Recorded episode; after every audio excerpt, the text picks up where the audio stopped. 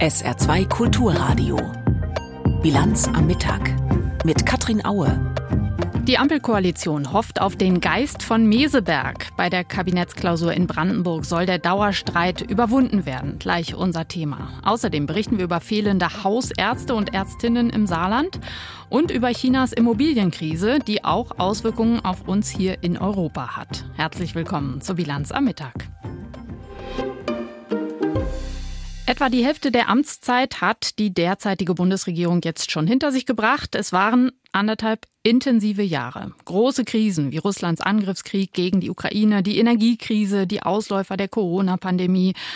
Aber auch innerhalb der Koalition lief es alles andere als rund. Deshalb wird es heute und morgen auf Schloss Meseberg bei der Klausurtagung auch darum gehen, einen Weg zu finden, um mit neuem Schwung in die zweite Halbzeit zu kommen. Entsprechend hofft SPD-Fraktionschef Rolf Mützenich vorab, dass in Meseberg äh, das fortgesetzt wird, äh, was wir in den letzten Tagen immer wieder gehört haben, dass etwas geräuschloser äh, regiert wird, dass insbesondere, und das ist aber die Aufforderung an die gesamte Bundesregierung, verschiedene politische Initiativen nicht gegeneinander ausgespielt werden. Die Erwartungen von SPD-Fraktionschef Mützenich für das Kabinettstreffen heute und morgen.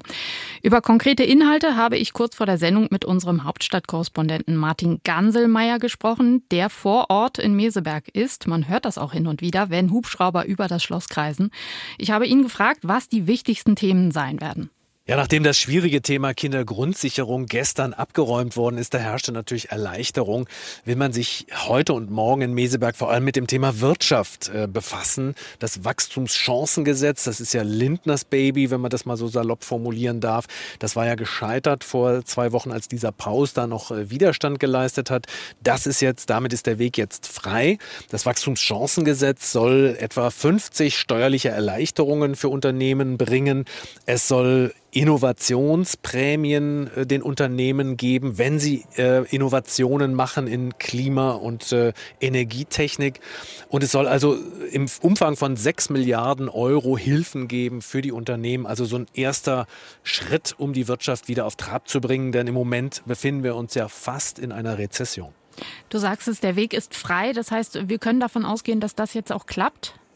Das Wachstumschancengesetz, das ist so gut wie sicher, dass das klappt. Wir haben gehört, dass Finanzminister Lindner noch äh, ganz in den letzten Tagen einige Verbesserungen für mittelständische und kleinere Unternehmen eingebracht hat. Das wird äh, dann auch sicher vorgestellt werden. Aber niemand zweifelt mehr daran, dass das Thema noch scheitert. Das ist also der größte Brocken ganz offensichtlich. Aber es stehen ja noch ein paar andere Themen auf der Agenda, nicht wahr? Es soll auch um Bürokratieentlastung gehen. Justizminister Buschmann wird da Vorschläge machen. Damit sollen auch die Unternehmen, aber auch die Bürger entlastet werden von überbordender Bürokratie. Dann soll es auch einen Schwerpunkt geben, künstliche Intelligenz. Da will man sich Input äh, geben lassen von Expertinnen und Experten, die Vorschläge machen, wie künstliche Intelligenz dabei helfen wird, die Verwaltungsvorgänge in Deutschland zu beschleunigen und zu vereinfachen. Und schließlich wird äh, Gesundheitsminister Lauterbach vorstellen, wie er sich die Digitalisierung im Gesundheitswesen äh, vorstellt. Da soll es vor allem darum gehen, dass äh, künftig ähm, wir als Patientinnen und Patienten äh, ausdrücklich widersprechen müssen, wenn unsere Gesundheitsdaten auf unserer Karte gespeichert werden. Und damit sollen auch Daten an die Forschung übergeben werden. Also mehr Digitalisierung im Gesundheitswesen. Soweit also zum Inhalt. Kommen wir mal zur Stimmung innerhalb des Kabinetts. Eigentlich sollte es ja nach der Sommerpause mit neuer Einigkeit innerhalb der Regierung losgehen. Aber dann hat, du hast es erwähnt, die Familienministerin zeitweise das sogenannte Wachstumschancengesetz blockiert. Wie realistisch ist denn die Hoffnung auf eine zweite Halbzeit jetzt ohne so viel Streit? Also eigentlich ist es dringend nötig, dass man geräuschloser regiert und das haben ja auch alle äh, gefordert und es gab viele Appelle im Vorfeld. Allein mir fehlt so ein bisschen der Glaube. Dieser Geist von Meseberg, der schon häufig beschworen worden ist, der hielt dann immer vielleicht für einige Tage oder einige Wochen, aber die Streitpunkte, die äh, auf dem Tisch liegen, die sind einfach da. Stichwort Industriestrompreis. Da gibt es ähm, einfach sehr, sehr unterschiedliche Vorstellungen. Die FDP und Bundeskanzler Scholz haben das bisher abgelehnt. Die Grünen wollen es unbedingt und auch die SPD-Fraktion interessanterweise hat ja jetzt gesagt, wir brauchen sowas, um energieintensive Unternehmen zu entlasten, sonst wandern die ab. Also das wird hier sicherlich am Rande auch eine Rolle spielen. Ich rechne nicht damit, dass das heute oder morgen entschieden wird. Das Problem ist ja, eine große Mehrheit der Bevölkerung ist total unzufrieden mit dieser Regierung, ist diese Streitigkeiten einfach leid, obwohl die Ampelkoalition ja durchaus auch einiges angeschoben hat schon. Zum Beispiel hat sie die befürchtete Gasmangellage im letzten Winter verhindert. Was kann die Koalition, was kann der Kanzler tun, um die Bevölkerung wieder etwas mehr mitzunehmen? Ich glaube, sie müsste einerseits das Mannschaftsspiel deutlich verbessern, eben geräuschloser regieren. Und zum anderen, sie versucht vielleicht oft zu viele Themen rüberzubringen, zu viele Themen zu entscheiden, anstatt sich auf die wirklich wichtigen zu beschränken. Und man muss auch so ein bisschen so eine Art Vision entwickeln. Was wollen wir in den nächsten zwei Jahren erreichen? Wie wollen wir diesen schwierigen Transformationsprozess gestalten? Und da darf man natürlich die Wirtschaft überhaupt nicht vergessen. Und das ist vielleicht so ein bisschen äh, in den letzten Wochen und Monaten zu kurz gekommen. Der Wirtschaft geht es nicht gut. Und wenn Scholz und die Ampel wieder gewählt werden wollen in zwei Jahren, dann muss es der Wirtschaft in Deutschland wieder besser gehen. Darauf muss man sich fokussieren. Unser Hauptstadtkorrespondent Martin Ganselmeier über die Erwartungen an die Kabinettsklausur in Meseberg. In diesen Minuten gehen die Gespräche dort los. Die Kindergrundsicherung ist also gestern beschlossen worden. Wir hatten es gerade darüber, nach monatelangem Streit darum, wie viel Geld aus dem Bundeshaushalt dafür locker gemacht wird. Aber noch während der Pressekonferenz dazu gestern hat der Finanzminister klargemacht, das war es dann jetzt auch erstmal ganz grundsätzlich mit zusätzlichem Geld für Bedürftige.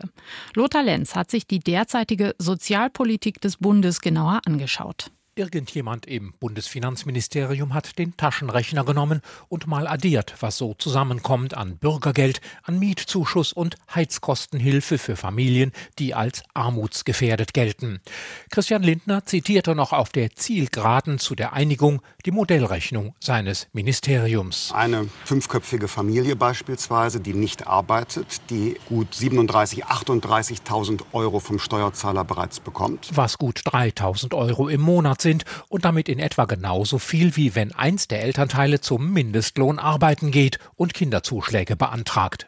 Die Botschaft des Bundesfinanzministers ist klar, der beste Ausweg aus der Armut ist ein ordentlicher Job. Hier geht es nicht um einen höheren Sozialtransfer, denn da ist schon viel Geld im Spiel, sondern wir müssen jetzt etwas tun, dass die Eltern integriert werden, dass sie in den Arbeitsmarkt kommen und auf der anderen Seite, dass wir bei den Kindern und Jugendlichen die Kita, die Schule verbessern. Was aber erstmal auch nur ein Versprechen ist. Trotzdem setzte sich Christian Lindner bei den Ampelverhandlungen im Großen und Ganzen durch. Das mag auch daran liegen, dass die SPD sich beim Thema Kindergrundsicherung nicht verkämpfen wollte. Sozialminister Hubertus Heil zumindest kommentierte den Kompromiss mit einem Satz, der schon fast wie Lindner klingt. Die Qualität des Sozialstaats bemisst sich nicht allein an der Höhe des sozialen Transfers sondern daran, ob wir dafür sorgen, dass es Chancen gibt auf Ausbildung, auf Erwerbstätigkeit, dass es Bildungschancen gibt. Bundesfamilienministerin Lisa Paus von den Grünen kann also keine durchgreifenden Leistungsverbesserungen ankündigen. Umso deutlicher unterstreicht die Ministerin die Absicht, dass die vielen Einzelleistungen für Kinder nun zusammengefasst werden sollen und die Auszahlung quasi automatisiert. Bis zu 5,6 Millionen armutsbedrohte Familien und ihre Kinder bekommen dadurch die Leistungen schneller, einfacher und direkter. Paus setzt außerdem darauf, dass das Existenzminimum bald an die Teuerung angepasst wird und so doch noch mehr Geld an die Betroffenen fließt.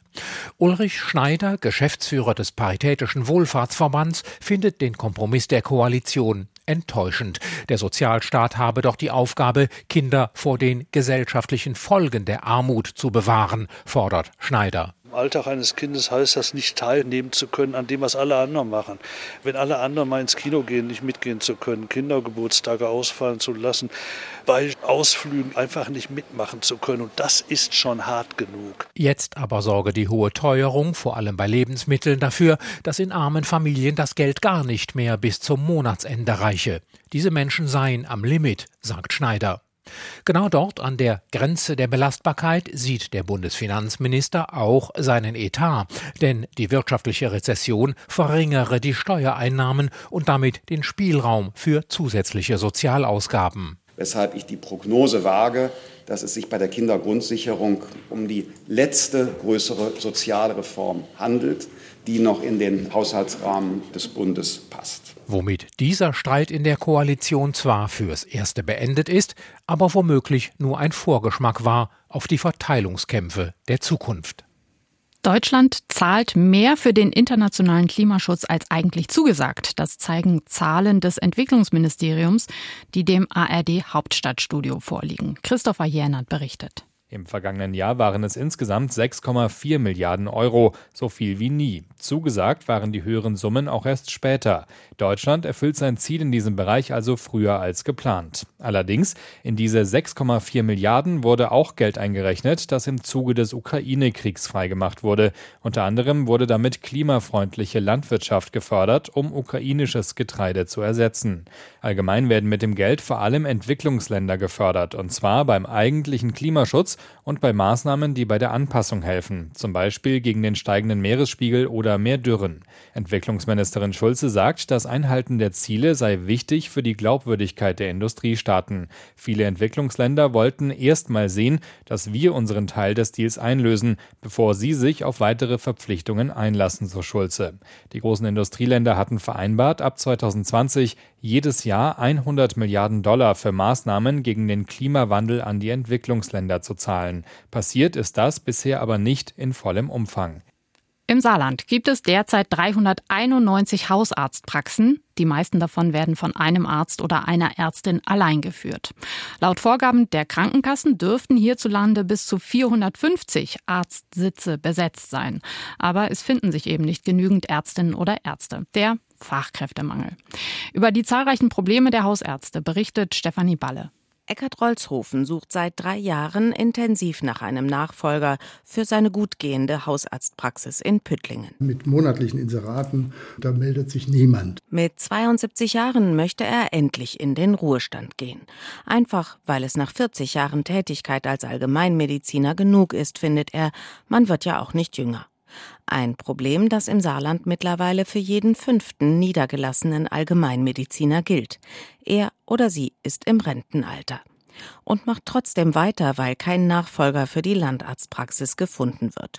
Schon 58 Praxen sind geschlossen worden, deshalb droht einigen Gebieten im Saarland eine Unterversorgung, sagt Thomas Rehlinger von der Kassenärztlichen Vereinigung im Saarland. Der Hochwald, das nördliche Saarland, war dann Weißkirchen, Nonnweiler, dazu gehört mit einer drohenden Unterversorgung Lebach, auch der Bliesgau.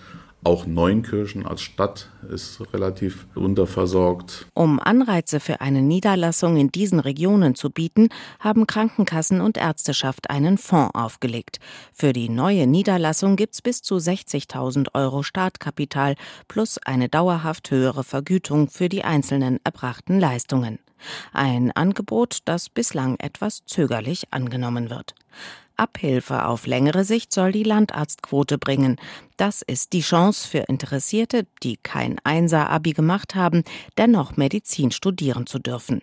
Sie bekommen einen der begehrten Studienplätze und verpflichten sich, nach dem Studium für mindestens zehn Jahre eine der ländlichen Hausarztpraxen zu übernehmen. Eine Aussicht, die weder Berivan noch Jonas oder Tim abschreckt. Also natürlich hält mich viel im Saarland. Mama lebt hier, Papa lebt hier, die Freundin ist hier. Also egal in welcher Hinsicht ich Arzt geworden wäre, wenn es jetzt nicht über die Landarztquote gewesen wäre, wäre ich trotzdem hier geblieben. Da ich auch ländlich wohne und gerade St. Wendel, ähm, da gibt es halt nicht so viele Arztpraxen. Also wir haben bei uns im Dorf halt einen Hausarzt, zu dem alle gehen und ich könnte mir das sehr gut vorstellen, dort irgendwann tätig zu sein. Ich habe ja den Vertrag unterschrieben, dass ich zehn Jahre hier bleibe oder 250.000 Euro zahle. Ich war vorher noch nie im Saarland. Äh, ist aber grün hier, viele Flüsse, kann man gut angeln. Also ich habe da keine, keine Klagen. Bis die drei mit ihrem Studium durch sind, wird es aber noch eine Zeit lang dauern. Die ersten Absolventen aus dem Landarztprogramm kommen in neun Jahren in die Situation, sich niederzulassen und dann am besten in Gemeinschaftspraxen, weil sich die Arbeit zu teilen ist für alle ein großer Vorteil sagt Johannes Jäger. Er ist seit 37 Jahren Hausarzt in Blieskastel und betreut ehrenamtlich die Studierenden im Landarztprogramm. Damit genügend Nachwuchs herangezogen wird und auch bleibt. Denn eins ist klar, rund um die Urarbeiter sind die Hausärzte der Zukunft nicht mehr. Und deshalb, wenn wir eine Zahl X an Hausärzten haben, die wir ersetzen müssen, brauchen wir nicht X andere Ärzte, sondern zweimal X. Das Landarztprogramm als eine Hoffnung für die Arztversorgung im Saarland. Stefanie Balle hat berichtet. Jetzt um 12.44 Uhr die Nachrichten mit Tanja Philipp Murer. Das Bürgergeld soll im kommenden Jahr steigen. Das hat Bundessozialminister Heil mitgeteilt. Demnach soll der Satz für Alleinstehende von 502 auf 563 Euro im Monat angehoben werden. Für Jugendliche steigen die Regelsätze von 420 auf 471 Euro. Das Bürgergeld hat Anfang des Jahres das Arbeitslosengeld II, auch Hartz IV genannt, abgelöst. Die islamistische Extremistin Jennifer W. ist zu einer Freiheitsstrafe von 14 Jahren verurteilt worden. Das Oberlandesgericht München lastete ihr unter anderem Versklavung mit Todesfolge an und warf ihr vor, aus Menschenverachtung gehandelt zu haben. Die Frau hatte gestanden, im Sommer 2015 in ihrem Haus im Irak dabei zugesehen zu haben, wie ein von ihr und ihrem damaligen Ehemann versklavtes Mädchen starb. Die heute 32-jährige Jennifer W war im Oktober 2021 noch zu zehn Jahren Haft verurteilt worden. Die Bundesanwaltschaft war gegen das Urteil in Revision gegangen. Die Bundesanwaltschaft hat Haftbefehl gegen einen Geschäftsmann aus dem Saarland erlassen. Wie die Behörde in Karlsruhe mitteilte, steht er unter Verdacht, mehrfach gewerbsmäßig gegen bestehende Sanktionen verstoßen zu haben. Der Deutschrusse soll Elektronikbauteile an ein Unternehmen in Russland geliefert haben, das militärisches Material produziert, unter anderem für eine russische Drohne. Nach Beginn des russischen Angriffs auf die Ukraine soll der Beschuldigte die Waren über vorgeschobene Empfänger in Dritt Drittstaaten nach Russland transportiert haben. Die deutsche Basketball-Nationalmannschaft der Männer hat bei der WM auch ihr letztes Vorrundenspiel gewonnen. Das Team bezwang im japanischen Okinawa die Mannschaft aus Finnland mit 101 zu 75. Damit gehen die deutschen Basketballer als Gruppensieger ohne Verlustpunkt in die am Freitag beginnende Zwischenrunde. Wie geht's weiter im Fall Hubert Aiwanger? In den vergangenen Tagen wurde ja viel diskutiert über den bayerischen Freie Wählerchef und die Antisemitismusvorwürfe, die die Süddeutsche Zeitung recherchiert hatte. Für heute Vormittag hatte Ministerpräsident Söder eine Sondersitzung des Koalitionsausschusses anberaumt. Darin sollte der Wirtschaftsminister Hubert Aiwanger noch einmal erklären, und es sollte entschieden werden, ob er weiterhin Teil der Landesregierung bleiben kann. Vor wenigen Minuten ist Markus Söder vor die Presse getreten mit einer Erklärung. Allein der Verdacht beschädigt das Ansehen Bayerns und natürlich auch die persönliche Glaubwürdigkeit des bayerischen Wirtschaftsministers Hubert Aiwanger. Daher darf am Ende einer Debatte kein Restzweifel bleiben. Es darf keine Hängepartie werden. Es muss rasch geklärt werden. Es gibt keinen Platz für Antisemitismus in der bayerischen Staatsregierung. Und es ist wichtig, dass Staatsregierung und auch ein Wirtschaftsminister dann wieder handlungsfähig sind. Als Ministerpräsident trage ich die Verantwortung, vernünftig zu entscheiden. Das heißt, einen solchen Sachverhalt fair, objektiv, seriös zu bewerten und am Ende abzuwägen. Hier geht es nicht um Vorverurteilung oder gar ein Übermaß. Klar ist aber auch, es muss geklärt werden und es muss eine klare Distanzierung von dem, verzeihen Sie es bitte, Dreck erfolgen. Die Recherchen der Süddeutschen Zeitung allein reichen nicht aus. Die sind bislang nur anonyme Quellen, keine weiteren Belege. Da ist es wichtig, um diese Verdachtsmomente auszuräumen und jeden Verdacht zweifelsfrei zu zerstreuen, Gelegenheit zur Äußerung zu geben. Wir haben heute Hubert Aiwanger gehört. Wir haben ihn befragt. Die heutigen Aussagen reichen aber nicht aus, definitiv nicht aus für eine abschließende Bewertung und Klärung. Es blieben und bleiben viele Fragen offen. Jetzt soll Hubert Aiwanger noch 25 Fragen beantworten. Dann werde neu entschieden. Markus Söder hat aber auch betont, dass er jetzt kein Freispruch oder Freibrief für Hubert Aiwanger. Wie geht es den sechs Kreisstädten, die wir im Saarland haben? Welche Probleme und welche Konzepte gibt es zum Beispiel bei der Gestaltung der Innenstädte? Mit diesen Fragen beschäftigt sich unser Kollege Max Zettler in einer lockeren Serie hier auf SA2 Kulturradio. Heute ist die Landeshauptstadt Saarbrücken dran. Es ist heimelig, es ist gemütlich, es sind kurze Wege, es hat Flair. Klaus hat schon in Berlin und Oberbayern gelebt und trotzdem zieht ihn die Atmosphäre immer wieder zurück in seine Heimatstadt Saarbrücken. Die größte Stadt des Saarlandes verbindet eine gemütliche Altstadt mit einer gut belebten Einkaufsmeile. Beides keine fünf Minuten auseinander. Gerade von letzterer sind aber nicht alle Fan. Die Bahnhofstraße wenn man die hochgeht, ist es sehr eintönig und die Geschäfte sind sehr viel amerikanisiert und so universell. Das heißt, es ist keine Individualität mehr in, in der Einkaufszone. Fehlen mir Pflanzen, dass die Läden sehr leer sind, also dass viele Leerstände bestehen. Das finde ich sehr traurig. Der zweigeteilte Charakter von Saarbrücken sorgt dafür, dass um den St. Johanner Markt herum hauptsächlich kleinere, inhabergeführte Geschäfte und Restaurants liegen. Währenddessen konzentrieren sich in der Bahnhofstraße die großen Kleider- und Fastfood-Ketten. In beiden Hälften fallen aber immer wieder leere Geschäfte auf, sei es in der Diskonto-Passage, der Europagalerie oder der Katholisch-Kirchstraße. Um das zu bekämpfen, hat der Wirtschaftsförderer der Stadt Sebastian Kurt schon eine Menge Pläne. Insbesondere brauchen wir Frequenz, wir brauchen Passanten. Wir beschäftigen uns sehr stark mit Marketingmaßnahmen. Wir haben eine Tourismusstrategie erarbeitet vor einigen Jahren, mit der wir arbeiten. Und wir wollen Saarbrücken, das Saarland, selbstbewusster darstellen, auch als Tourismusstandort. Wenn Sie sehen, wir haben in den ersten fünf Monaten zweistelliges Wachstum bei Übernachtungen in Saarbrücken. Wir wollen und müssen an dem Thema Wohnen arbeiten. Also nicht alle Flächen, die in Saarbrücken leer stehen oder leer werden, werden in Zukunft wieder mit Handel belegt werden. Wie viele Innenstädte legt auch Saarbrücken den Fokus auf ein Gesamterlebnis in der Innenstadt. Auch mit Events wie dem Saarspektakel oder dem Nauwieser Fest. Wir glauben, Innenstädte sind in Zukunft nicht mehr nur Handel, sondern sie sind Handel plus Gastronomie plus Kultur plus Wohnen plus Events. Also sind viel breiter aufgestellt. Und deswegen ist auch der Kulturbereich für uns in vielerlei Hinsicht wichtig. Das ehemalige C&A-Gebäude in der Kaiserstraße soll in Zukunft zum Beispiel mit so einem Mischansatz genutzt werden. Neben der Erweiterung der Fußgängerzone und der Entwicklung des St. Johanna Markts steht für Wirtschaftsförderer Sebastian Kurt vor allem ein Projekt im Zentrum seiner Pläne. Die Kongresshalle, die wird momentan noch saniert und soll im September wieder öffnen. Außerdem soll ein zweites Gebäude dazukommen. Ist ja ein großes Projekt, wo wir die Viktoriastraße aufwerten wollen, den gesamten Bereich um die Kongresshalle, einen Neubau der Kongresshalle schaffen wollen. Das sind öffentliche Investitionen, gemeinsam mit Land und Bund. Und das wird natürlich auch ein Thema sein, wo wir die Innenstadt unterstützen wollen. Im Zentrum all dieser Investitionen und Projekte liegt, die jährlichen Übernachtungen im Regionalverband zu erhöhen. Im bisherigen Rekordjahr 2019 lagen die bei etwas über einer halben Million. Sebastian Kurt hat sich zum Ziel gesetzt, diese Zahl bis 2030 zu verdoppeln. Jahrelang ging es mit der chinesischen Wirtschaft nur in eine Richtung, nämlich nach oben. Mittlerweile aber ist Chinas Wirtschaft in der Krise. Das merkt zum Beispiel auch die deutsche Exportwirtschaft, die zurzeit weniger Waren in China absetzen kann als zuletzt. Ein wichtiger Teil der Krise in China ist der Immobiliensektor dort. Viele Immobilienkonzerne sind mittlerweile hoch verschuldet.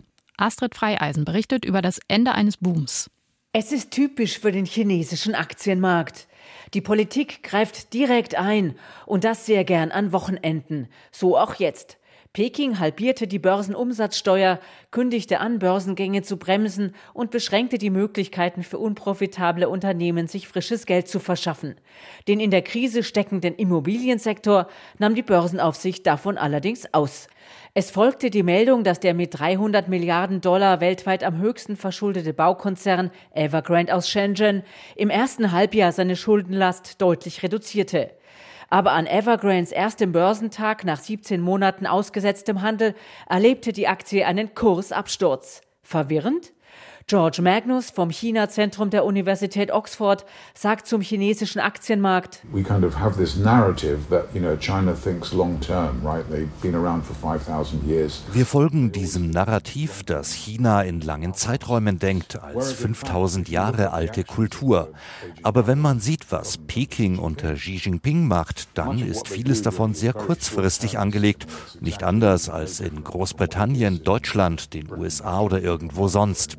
Diese Maßnahmen, den Aktienmarkt zu stützen, sind so, als würde man der Börse schnell mal ein Pflaster aufkleben, um ein schlimmes psychologisches Problem des Marktes zu lösen. Für die kommenden Jahre erwartet George Magnus, dass der chinesische Staat die Schulden von privaten Baukonzernen wie eben Evergrande wegschiebt, sie möglicherweise Banken oder lokalen Regierungen aufbürdet. Deshalb rechnet Magnus nicht mit einem Lehman-Effekt durch Pleiten der privaten Baukonzerne in China. Stattdessen die staatlich geführten Baukonzerne übernehmen, weil sie von den Behörden gedeckt werden. Die bauen dann Halbfertiges zu Ende oder bauen neu. Es könnte sein, dass sich die Struktur des Eigentums bei Immobilienfirmen dadurch verschiebt, von Privat zu Staatsbesitz. In zwei bis sechs Jahren könnte sich das erheblich verändern. Um, the, the structure of ownership in the developer sector has changed quite remarkably, I think. Für Peking ist es elementar, dass die Immobilienkrise endet. Denn nach einer Studie der Notenbank machen Eigentumswohnungen fast 60 Prozent des Besitzes der chinesischen Familien aus und drei Viertel ihrer Verbindlichkeiten. Wie sich die Bauwirtschaft entwickelt, betrifft auch europäische Firmen, die in China tätig sind. George Magnus sieht allerdings derzeit keine Anzeichen, dass Peking vertrauensvoll mit ausländischen Geschäftspartnern umgeht. Uh, der einzige Weg, der dazu führt, dass sich Leute wieder wohlfühlen, wenn sie in China investieren, ist, wenn sie erstens dort Geld verdienen, ohne von der Regierung behindert zu werden, und zweitens, wenn akzeptable Transparenz herrscht. Das Gegenteil ist aber der Fall. Seit Juli kriminalisiert ein neues Antispionagegesetz sogar die Marktforschung in China. Noch sieht der Ökonom aus Oxford keine Anzeichen, dass sich europäische Großkonzerne aus der Volksrepublik zurückziehen. Aber das Geschäftsklima hat sich verändert, das politische Klima auch und definitiv zum Schlechten. Viele Firmen bewegen sich also innerhalb veränderter Leitplanken. Vielleicht ist das alles zu viel, vor allem für kleinere Unternehmen, wenn sie über China als besten künftigen Investitionsstandort nachdenken.